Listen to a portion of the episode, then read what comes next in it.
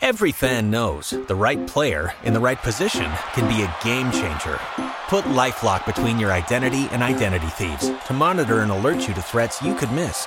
Plus, with a US-based restoration specialist on your team, you won't have to face drained accounts, fraudulent loans, or other losses from identity theft alone. All backed by the LifeLock Million Dollar Protection Package. Change the game on identity theft. Save up to 25% your first year at LifeLock.com slash aware. With Lucky Land slots, you can get lucky just about anywhere. Dearly beloved, we are gathered here today to... Has anyone seen the bride and groom? Sorry, sorry, we're here. We were getting lucky in the limo and we lost track of time. No, Lucky Land Casino, with cash prizes that add up quicker than a guest registry. In that case, I pronounce you lucky. Play for free at LuckyLandSlots.com. Daily bonuses are waiting. No purchase necessary. Void where prohibited by law. 18 plus. Terms and conditions apply. See website for details. Caracol Podcast y Amazon Prime Video presentan Maradona, Sueño Bendito, con Steven Arce. Bienvenidos a Maradona Sueño Bendito, inspirados en la serie de Amazon Prime Video Maradona Sueño Bendito. En este episodio invitamos, como les contaba, a Carolina Pineda, jugadora de la Selección Colombia, hablando de selección, un hombre toda la vida identificado con la selección argentina, para hablar justamente de la responsabilidad y de la sensación de tener esa camiseta de un país puesta sobre tu pecho. Segundo tiempo.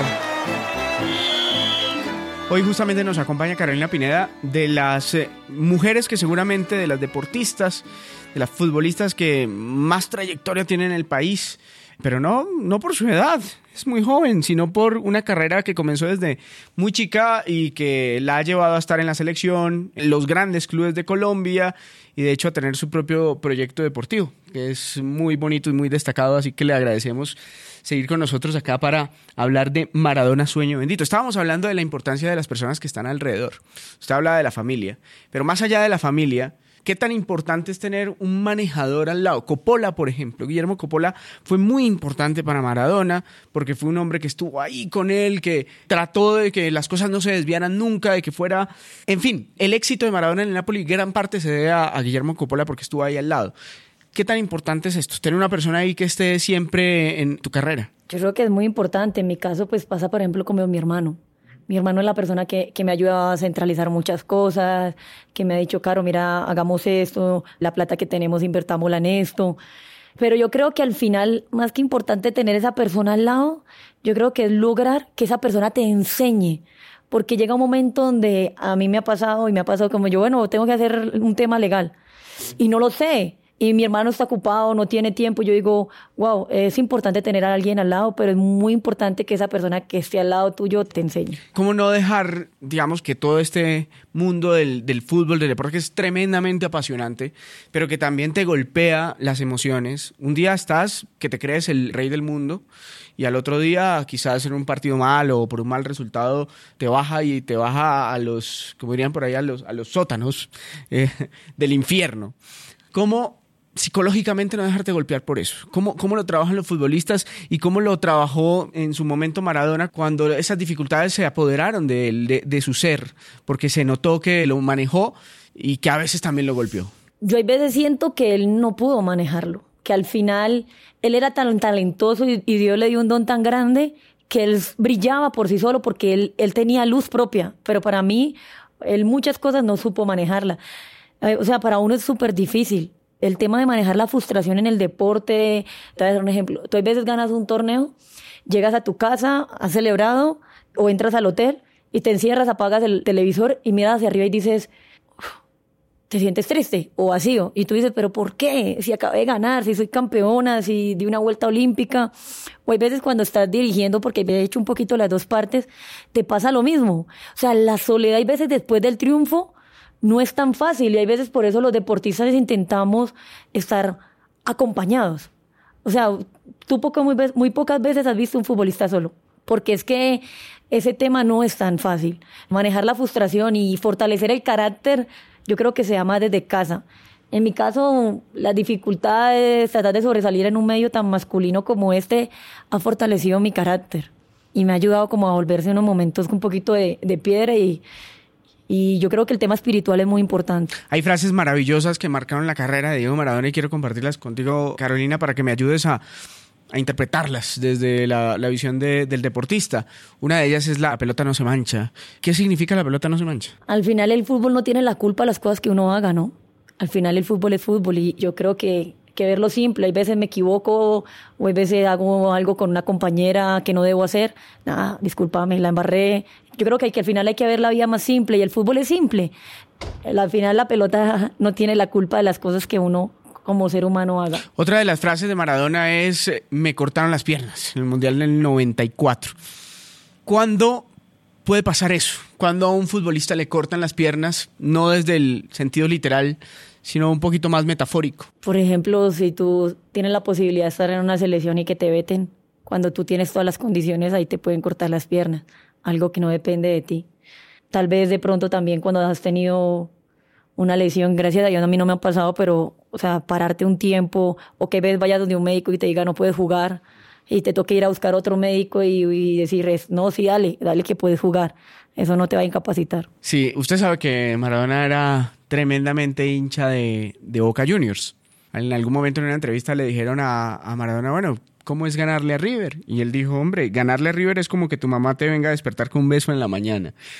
La rivalidad es, es eso, se siente de, esa misma manera. Usted, por ejemplo, ha jugado mucho con la camiseta del América de Cali. ¿Eso se siente igual ganarle al Deportivo Cali como un beso de mamá en la mañana? Sí, no, cuando uno, cuando uno, yo creo que ves cuando uno como futbolista dice, es un partido más, vamos a afrontarlo, yo creo que, que no es tan así, la verdad se siente diferente, porque al final la gente de, por ejemplo, en este caso, de- el hincha de la América, se está viendo reflejado en ti, o sea, quiere que, que vos pongas todos los valores que representan la institución y que le ganes al equipo y al rival de patio. Yo creo que estás representando, como dice ellos, a un pueblo. Ah, en mi caso, por ejemplo, la pasión del pueblo que es América. Casi juegan en el América de Cali, Maradona, además, ¿no? Es una de las tantas historias tipo mito que hay. Jugar sin público, jugar adentro de un cementerio, dijo Maradona. Bueno, en el fútbol femenino lo ha tocado muchas veces, pero creo que el hecho de la televisión y ese tipo de cosas ha hecho que sea diferente. Este año fue muy diferente jugar la liga al año anterior, pero jugar con público, o sea, es que el público es al final el reflejo de, de todo. O sea, el público es lo que le pone emoción, es el show, es el espectáculo. eh, el público es el que se libera todas las emociones, todos los sentimientos reprimidos que lleva de casa, los lleva a la tribuna. Al final uno llega, tiene que llegar a entrar a la cancha y, y si estás jugando con público, tomar lo bueno y a veces taparte los oídos para lo malo, ¿no? Mire, esta frase es espectacular, o más bien es una, una, una cita completa. Si me muero, quiero volver a nacer y quiero ser futbolista. Y quiero volver a ser Diego Armando Maradona. Soy un jugador que le ha dado alegría a la gente y con eso me basta y me sobra. A veces es bueno sacrificar, porque es que volver a ser Diego Armando Maradona es volver a hacer todo lo bueno y lo malo, que significa eso. Sacrificar su propia vida, mm, de pronto momentos familiares, la normalidad de una persona corriente por darle alegría a la gente. Vale la pena. Pues cuando tú te representas con eso, sí, sí vale la pena. Es como yo le decía a alguien que yo quisiera hacer algo por simplemente por, por ayudar a las personas. Y yo creo que eso habla de Diego, ¿no? De lo que él inspira lo que él quería inspirar. Él quería representar la voz de, primero de su barrio, porque él todo el tiempo habla de su barrio, de donde se crió, a representar al final su familia, porque también menciona a su familia todo el tiempo cuando él hablaba, y representar al pueblo argentino.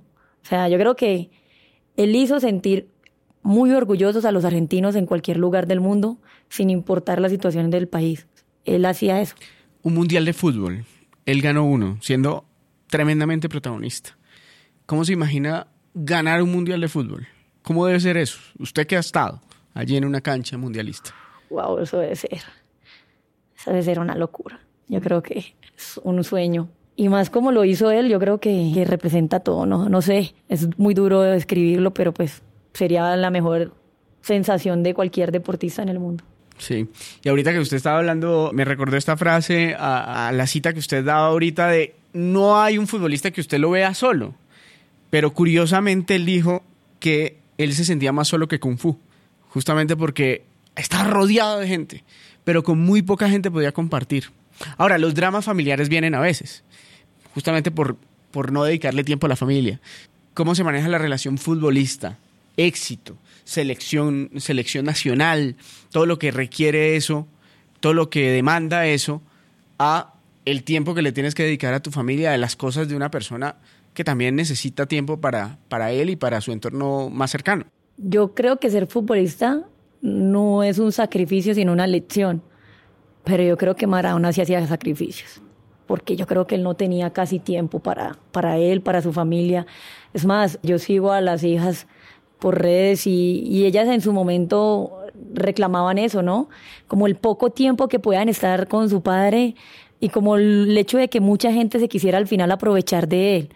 Yo creo que él representa eso, como cuando tienes mucha gente alrededor, pero al final tú sabes que los que están al lado de ti solamente es por un, interés, solamente saquemos beneficio económico, pero al final no nos importa la persona. Te abrazamos, pero al final no nos importa. O sea. Si pudieras tener a Maradona al frente, ¿cuáles serían esas tres preguntas que, que le plantearías? Bueno, yo le, le, eh, le preguntaría cómo fue su tema de verdad con Bilardo. Porque lo, según lo que yo he leído de él, era muy diferente como Bilardo lo cuenta, como él lo cuenta, ¿no? Hay dos versiones, la de Maradona y la de, la de Bilardo. ¿Cómo es su tema eh, familiar y por qué se metió en las drogas? O sea, ¿en qué momento dijo me meto en las drogas? Y, y si de verdad era muy difícil controlar ese tema para él.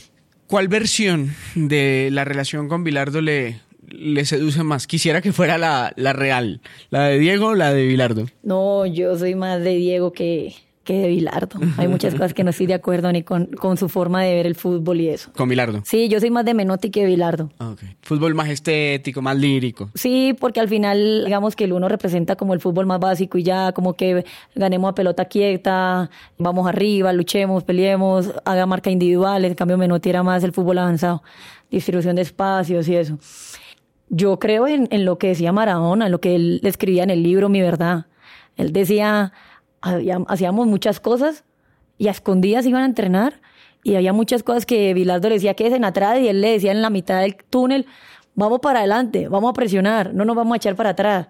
Yo creo en esa de Maradona, porque uno que está en el fútbol, hay muchas veces que tú puedes quedar campeona y ella puede dar la vuelta olímpica y hay cosas que pasan así. El, el liderazgo de Diego era impresionante, porque no solamente era el talentoso, muchos, muchos dicen, no, el talentoso a veces por, por estar pensando en, en, su juego y en su, en su lucimiento personal, quizás no, no se da cuenta de lo que pasa alrededor con los demás. Pero el liderazgo es impresionante. ¿Cómo ser líder? ¿Cómo, cómo lograr ser líder cuando tienes tanto talento y cuando estás quizás preocupado en, en, en, hacer el gol o en hacer el pase, en, en, lucirte justamente en un partido. Yo me identifico totalmente con la frase que decía Macherano que dice, líder te hacen los demás. Tú naces con algo y al final la gente se va identificando contigo. Porque no es lo mismo el líder que donde el equipo te escoge al líder que el entrenador te pone la cinta. Son totalmente diferentes. Para mí la clave siempre sería que el líder lo escoja el grupo. Al final es, mira, el líder, cuando tú eres líder, tú piensas esto. Es como si tú nunca pudieras ser frágil. Y hay veces tienes muchos momentos de debilidad, pero al final el grupo nunca se puede dar cuenta que, que tú eres frágil. Y es duro, es duro porque es, es, llevar tu maleta propia y es llevar la maleta de varios compañeros o compañeras. Y es saber que, que percibes la emoción de todas o de todos. O sea, percibes que este compañero está a falta de confianza, percibes que este compañero está muy nervioso, percibes que este compañero no quiere que el grupo tal vez juegue. Y tú percibir todo. Y al final cargarte esas emociones, llevarlas a la cancha e intentar que todo salga bien. No es tan fácil. No, para nada fácil.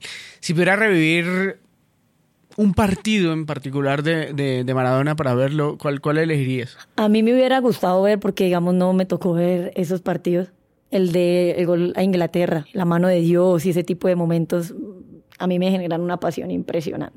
O sea, yo soy de las que lo sigo viendo. Y estoy entrenando y soy de las que cuando recién pasó la muerte de Diego, yo ponía la música en el camerino y todo eso de Marado, Marado, Marado hablando del Diego futbolista. Usted tiene un proyecto muy interesante de escuela para formación de, de deportistas, de futbolistas. ¿Les pondría el ejemplo del Diego futbolista a, a, todas sus, a todas sus muchachas, a todos sus muchachos? Claro, sí, claro. Los niños de ahora no han visto a, a Diego. Si ellos vieran a Diego, verían un jugador fantástico, porque yo creo que el jugador más completo. Pasión, talento, habilidad, técnica, golpea la pelota, O sea, no existen jugadores así como él. ¿Y no lo habrá más? ¿No, lo, no, no veremos un Maradona en el futuro? Ojalá que sí. Vemos unos muy buenos. Eh, Pero me- no son Maradona. Pero no son Maradona, ninguno. Maradona, sueño bendito.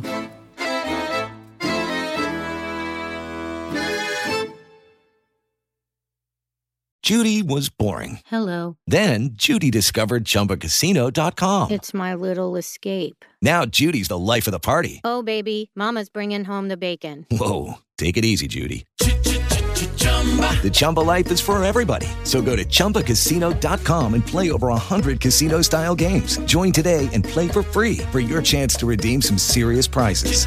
chumba ChumbaCasino.com. No purchase necessary. Void where prohibited by law. 18 plus terms and conditions apply. See website for details.